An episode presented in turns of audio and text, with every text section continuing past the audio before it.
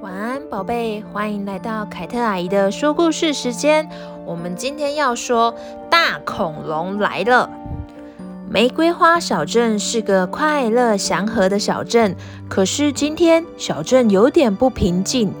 嘣，嘣，嘣，是谁的脚步声这么大？啊，来了一只大恐龙哎！大恐龙走过蔷薇街，看见踢皮球的小猪罗罗，伸手一抓，就把小猪罗罗抓了起来，塞进了自己的大背包里。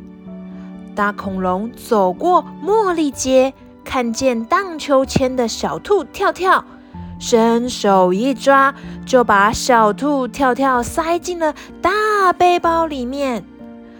大恐龙又走过了樱花街，看见了玩呼啦圈的老鼠吱吱，伸手一抓，也把吱吱塞进了他的大背包。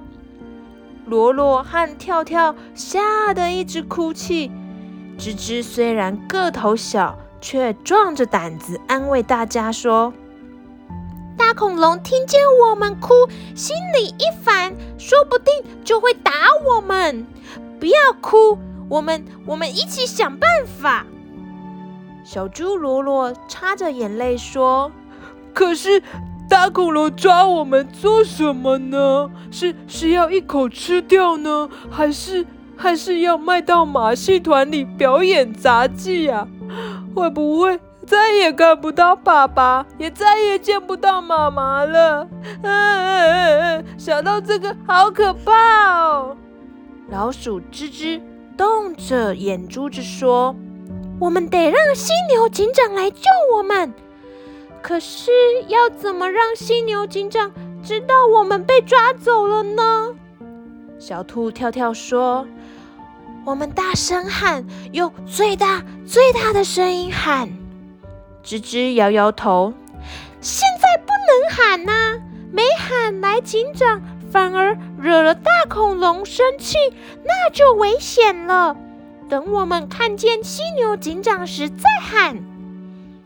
大恐龙走啊走，罗罗跳跳在背包里晃啊晃，吱吱爬上背包口，紧紧地抓住背包的带子，一边看着外面，一边对罗罗和跳跳说：“记住，恐龙走过了樱花街。”走过了香蕉路，又走到了向日葵广场。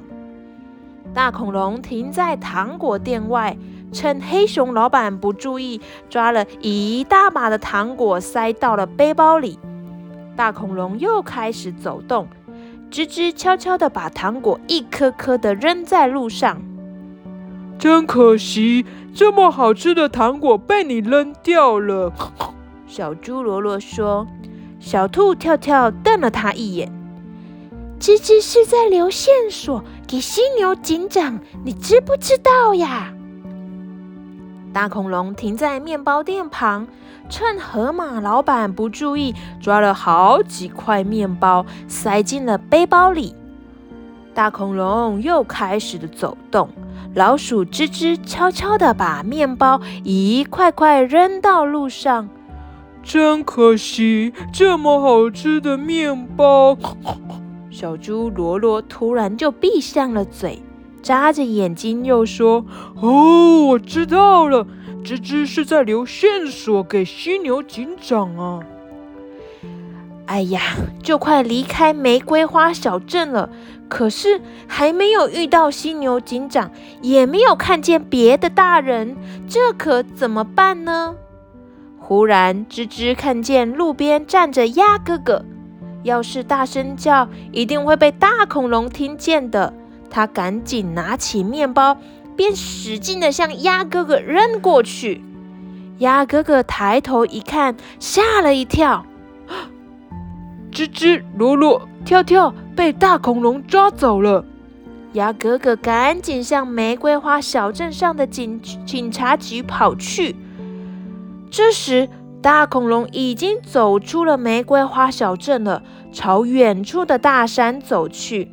糖果扔光了，面包也扔光了，犀牛警长不知道鹿怎么来救他们呢？吱吱脱下了小绒帽，罗罗扯下了小领结，跳跳拿下了红发夹，还有他们三个小精灵的三双小鞋子。小绒帽、小领结、红发夹、小鞋子，都躺在大恐龙走过的路上，就像一个个小路标。大恐龙到家了，它舒舒服服地躺在大沙发上，喜滋滋地打开背包。哈哈，今天的收获可真不小！我要好好享受一下，吃糖果，吃面包，叫小猪替我扫地，叫小兔子帮我按摩，再叫小老鼠帮我榨果汁。大恐龙往大背包里一看，哎呀！面包没了，糖果没了，只剩下三个小家伙了。大恐龙气坏了，没了面包，没了糖果，我就把你们都吃掉。罗罗和跳跳一听，吓得浑身发抖。吱吱赶紧说：“恐龙先生，等一等，我我们会帮你榨果汁，甜甜的苹果汁，酸酸的橘子汁。”还有可口的奇异果汁哦！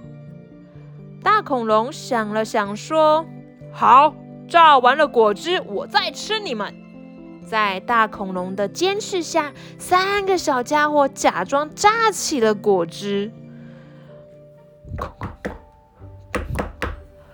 忽然，门外响起了扩音器的声音：“大恐龙，你被包围了，快把孩子们放出来！”大恐龙一听，赶紧用长尾巴把三个小家伙卷了起来。小家伙一动也不能动了。然后大恐龙把头钻出去，挤出一副笑脸，说：“哎呀，犀牛警长啊，你搞错了，我这里可没有小孩子啊！”罗罗和跳跳大叫起来：“警察叔叔，我们在这里！”吱吱呢？它对着恐龙的尾巴张开嘴，使劲的咬了下去。大恐龙痛得乱跳，三个小家伙也被甩了下来。犀牛警长带着老虎警察一起冲进去，把大恐龙抓住了。三个小家伙高兴地说：“谢谢警长！” 犀牛警长开心地笑了。如果没有你们留下的记号，我还找不到你们呢。哇，我们的故事到这边了。我们今天的故事呢，是在说，如果小朋友你们被坏人绑架之后，要怎么自己救自己呢？我们一开始呢，如果遇到坏人，你如果发现呢，有人跟在你后面。那这个时候呢，你一定要赶快跑到人多的地方去。你要优先找警察，或者是情侣，或者是有穿制服的人来帮来帮助你。那如果很不幸的呢，你真的被坏人带走了，你千万不可以乱叫啊、乱喊啊。你要趁如果身边有人出现的时候，再赶快求救。好啦，我们今天的故事就到这边啦。我们如果出出门在外的时候，一定要好好牵着爸爸妈妈的手，要跟着跟着你的大人一起出去，跟一起回家，这样才能平安哦。好，说晚安的时间到喽，下次再见喽，拜拜。